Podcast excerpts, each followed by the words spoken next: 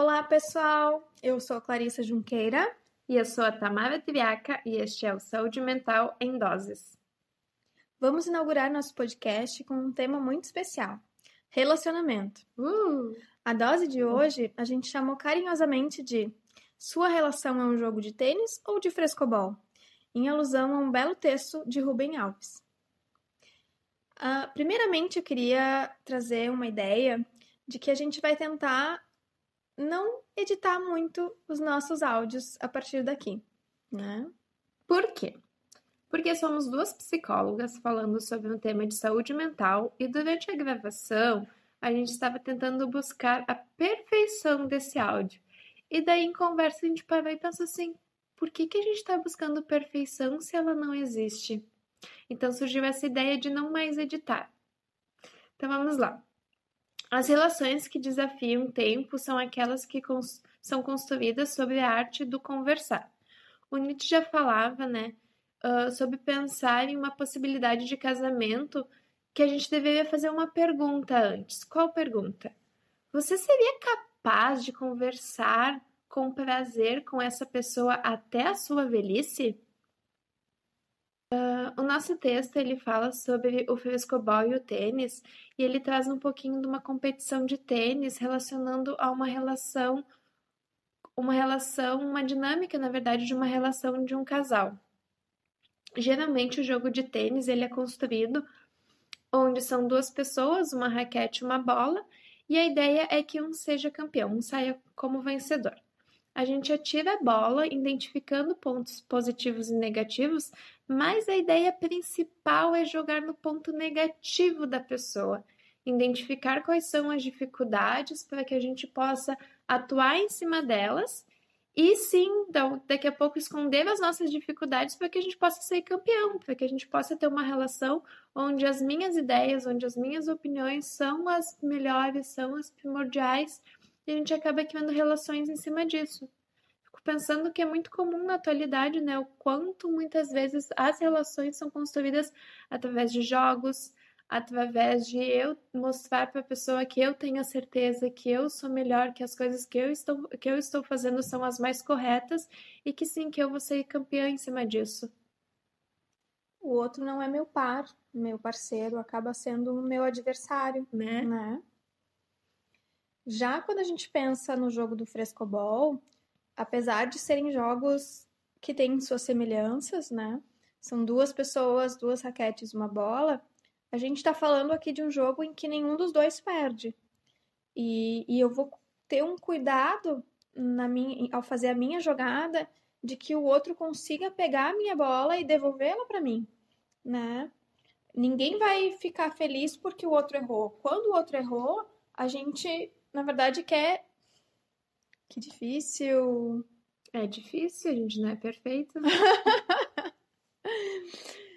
então, uh, a gente faz um esforço enorme para que o outro consiga pegar a bola que eu joguei. Porque a ideia é que a gente mantenha o jogo, que esse jogo siga, né? Se o outro não consegue pegar a bola, o jogo acabou. E nenhum dos dois uh, vai ficar feliz porque um errou, porque a gente queria continuar jogando. O jogo se mantém quando a gente joga para lá e para cá e, e é isso. Então, a dinâmica que acontece aí, ela não é uma dinâmica de competição. Ela é uma dinâmica de construir junto. E não quer dizer que eu não que eu não saiba os pontos fracos do meu do meu parceiro né? Como no, no jogo de tênis. Uhum. Quer dizer que eu também, eu sei sim os jogos, os pontos fracos dele, mas eu não vou jogar ali, porque se eu jogar ali, eu sei que ele não vai pegar. Por que, que eu vou jogar se eu quero que esse jogo continue? Né? Eu não vou jogar onde ele não vai buscar, onde ele não vai conseguir jogar a bola de um jeito que eu consiga também continuar o jogo. O que eu percebo muito é que na atualidade o que é mais comum nas relações são jogos de tênis, são relações tipo jogos de tênis, onde a competição impera, onde o meu crescimento vai muito além uh, do que uma construir uma relação com alguém. Principalmente porque a gente já se relaciona com alguém em cima de um ideal, né? Sobre aquela uh, construção de uma paixão, sobre uh, algo que a gente idealiza, algo que a gente espera. e daí, no momento que a gente começa a ter uma partida, começa a jogar, a gente começa a identificar coisas que não são só o que a gente idealiza, mas muito do que é da pessoa, muito de conhecer aquela pessoa. E como é difícil, porque eu queria muito aquela coisa, que eu tinha construído tudo em cima daquilo e não deu muito certo, fica nessa competição e eu acabo me frustrando muito. Como é que terminam os jogos? Eu fico pensando, né? Como é que termina um jogo de tênis? Provavelmente é um jogo que acaba tendo muito ressentimento envolvido, muita raiva envolvida, né? Uhum. Já um jogo de, de frescobol, a tendência é, a chance é de que ele dure por um por tempo maior tempo, né? E seja um jogo mais saudável, mais interessante. Uhum. Nietzsche fez a pergunta, né? Você conseguiria conversar com essa pessoa durante sua velhice? Enquanto a gente constrói um jogo de tênis, quando se termina, um fica muito chateado porque perdeu, o outro se sente vitorioso. Não consigo pensar em uma relação construtiva daqui a pouco, após o final desse jogo, de como que surge uma conversa. Se será que essa conversa é construída em cima de, de ressentimentos, uh, de frustrações? E como seria uma conversa de duas pessoas que jogaram um dia inteiro de frescobol? Eu acho que essas pessoas se dariam a mão, sentariam, jantariam e continuariam sobre como, como seria possível daqui a pouco de se ajustar melhor em algumas coisas, como a gente poderia crescer, talvez prolongar mais esse tempo de jogo. Acho que uma relação muito mais saudável, se a gente parar para pensar dessa forma. E é algo. Ele faz uma relação também com a própria bola do jogo, como algo que é o sonho ou uh, as nossas fantasias e tal. Então, como eu cuido dessa bola, né, como eu mando ela para o outro, tem a ver com como eu estou cuidando dessa relação e, e, e cuidando desse outro que está ao meu lado, né? Então, se a gente uh, não for cuidadoso com o sonho do outro, como é que o outro vai ser com o nosso também, né? Uhum. Com as nossas expectativas. Fiquei pensando que essa relação também está muito semelhante ao, à construção desse nosso áudio, dessa nossa gravação. Porque a gente também tentou construir algo perfeito, tentou também construir algo sem ter erro, para que a gente também pudesse trazer um discurso perfeito, com aquele cenário todo idealizado. E quando, na verdade, como é o nosso primeiro áudio, é uma construção que a gente vai ter que ir fazendo aos poucos da gente se aperfeiçoando, saber a tonalidade de voz, saber a forma que a gente vai se construindo em cima desse novo projeto. Acho que a ideia de fazer um áudio daqui a pouco sem os cortes também traz muito semelhante a um jogo de frescobol, onde a gente vai aprendendo e vai construindo junto, até que um dia a gente consiga ter uma relação muito mais saudável. Faz todo sentido, né? Um, pensei também, enquanto a gente estava conversando aqui, do quanto aparece às vezes em consultório. Normalmente eu atendo mais mulheres, né? Mas nesse, nesse caso, assim, tem aparecido situações em que o outro, uh, tá, a, gente, a, gente, fica esperando o outro entrar novamente na, no jogo, uhum. né? É como se ele não tivesse lá para jogar a bola de volta, nem para ser tênis, nem para ser frescobol. E, e essas mulheres muitas vezes estão lá esperando, esperando que essa pessoa entre para a quadra para jogar de novo, né? E, e como é que fica isso, assim? Porque quando a gente fala em relação, a gente está falando em engajamento. Não existe um jogo se não tem as duas pessoas ali para jogarem juntas, né? Então, a pergunta importante nessa análise, nessa construção na terapia, por exemplo, seria poder entender por que, que essa pessoa ainda fica ali na quadra esperando o outro entrar se esse outro está demonstrando que não está muito afim de jogar, uhum. né? E isso acontece, então, às vezes em relações mais longas ou mesmo na, no momento da, da conquista, digamos, uma relação que está iniciando, né? Que a gente está ali esperando o outro entrar na, na quadra e o outro não entra. Por que, que a gente fica ali esperando, né? Uhum. E qual que é o sentimento de ficar ali esperando? Porque não é só uma espera de tipo, ah, fui campeão, estou ali esperando o meu próximo adversário. mas muitas vezes o sentimento que essa pessoa tem é um sentimento também de solidão, de vazio, de não conseguir identificar alguém que jogue da mesma forma ou tão bom quanto. Isso não é positivo, porque traz muitas frustrações em cima desse comportamento também. Então, pessoal, ficamos por aqui.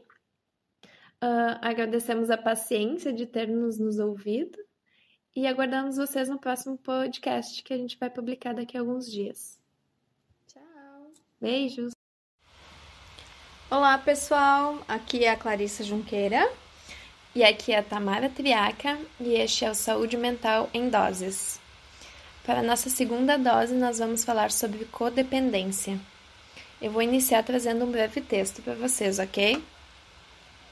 Ela é bonita, inteligente, mas não consegue ser feliz sozinha. Está em um relacionamento destrutivo.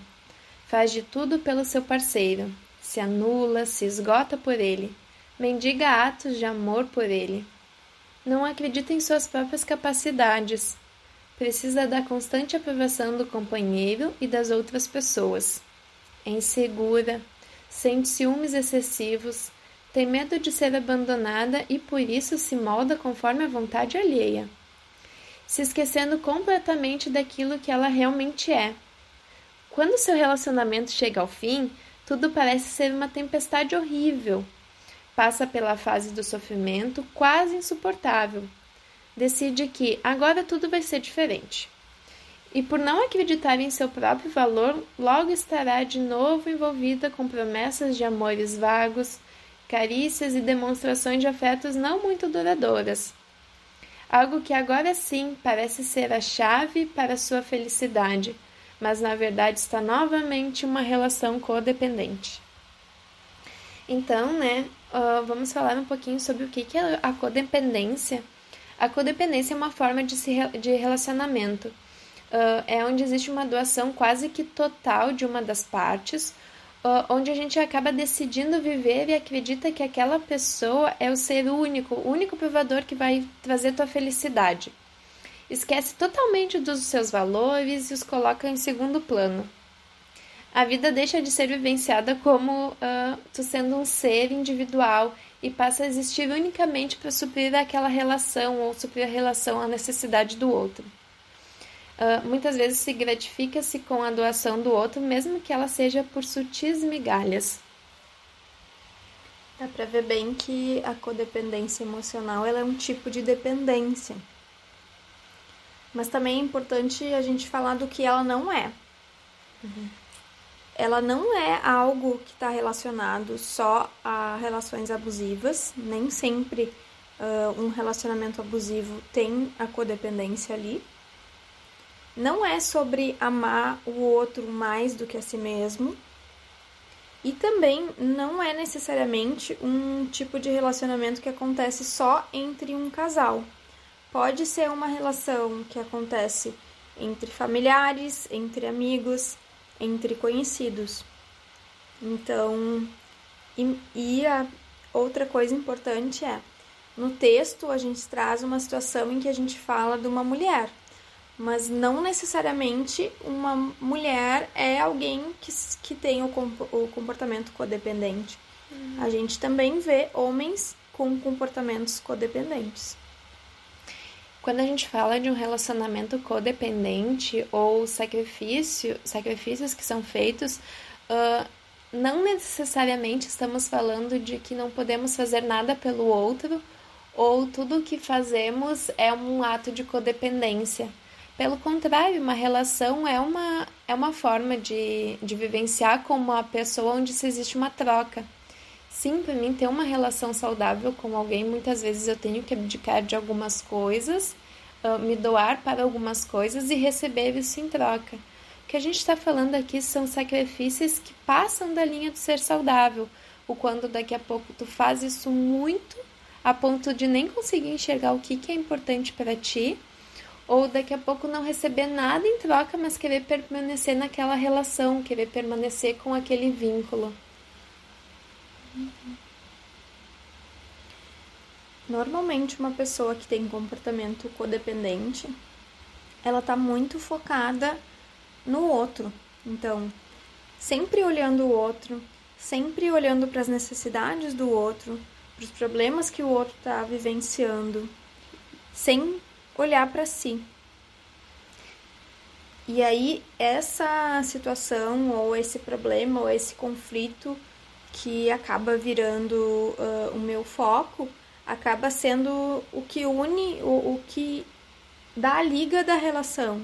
Não é mais o amor, é essa questão ou esse problema que eu tenho que resolver e que eu tenho que transformar na relação ou nessa pessoa com quem eu estou me relacionando. Importante lembrar também que quando a gente está falando da forma, dessa forma de relacionamento, a gente não está necessariamente falando de um único casal. A pessoa que tem o comportamento codependente, uh, independente de estar em um relacionamento agora, eu me sacrifico, eu atuo, eu faço todo esse movimento e daí como o texto traz, né? Bom, terminou aquele relacionamento, terminou a codependência. Uhum. Não, a gente está falando de como algumas pessoas funcionam, como algumas pessoas estão se relacionando independente do parceiro.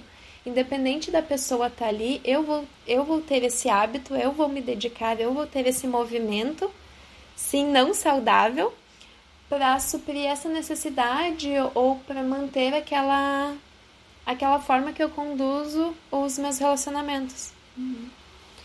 É um tipo de, de dependência, então eu vou buscar, diferente de uma dependência de uma droga ou algo assim, eu não vou buscar a droga, eu vou buscar estar de novo nessa posição, uhum. nessa, numa relação que me faça sentir ou que me coloque nessa posição que eu estava nas relações anteriores, por exemplo. Então é muito comum a pessoa uh, mudar com quem ela está relacionando, como a Tamara falou, e não mudar a forma de se relacionar.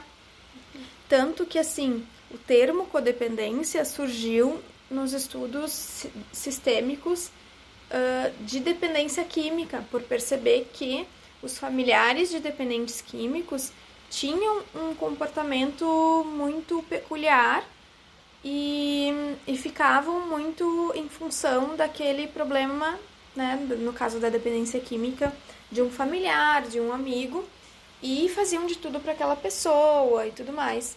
Então, isso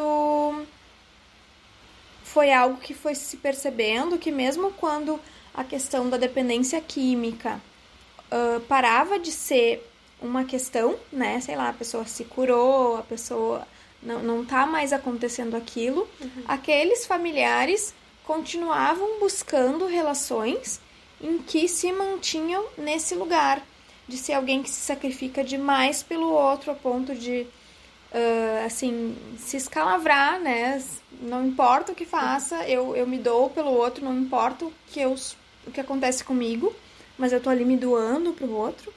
E, e se mantinham então nessa posição, procuravam relações mesmo que aquela relação que estava ali acontecendo, aquele problema que estava acontecendo e fazia, teoricamente, né, é, ela agia assim, não existia mais. Ela procurava outras relações que colocavam ela naquela mesma posição. E o que me faz pensar também é que o quanto é difícil tu perceber isso, porque como a Clarissa explicou, não é um ato que aconteceu agora, que partiu de uma relação ou de uma situação. É algo que vem crescendo aos poucos e, e sempre, e desde, sei lá, desde muito novo, tu tem esse hábito e, não, e tu não percebe que tu faz esse movimento.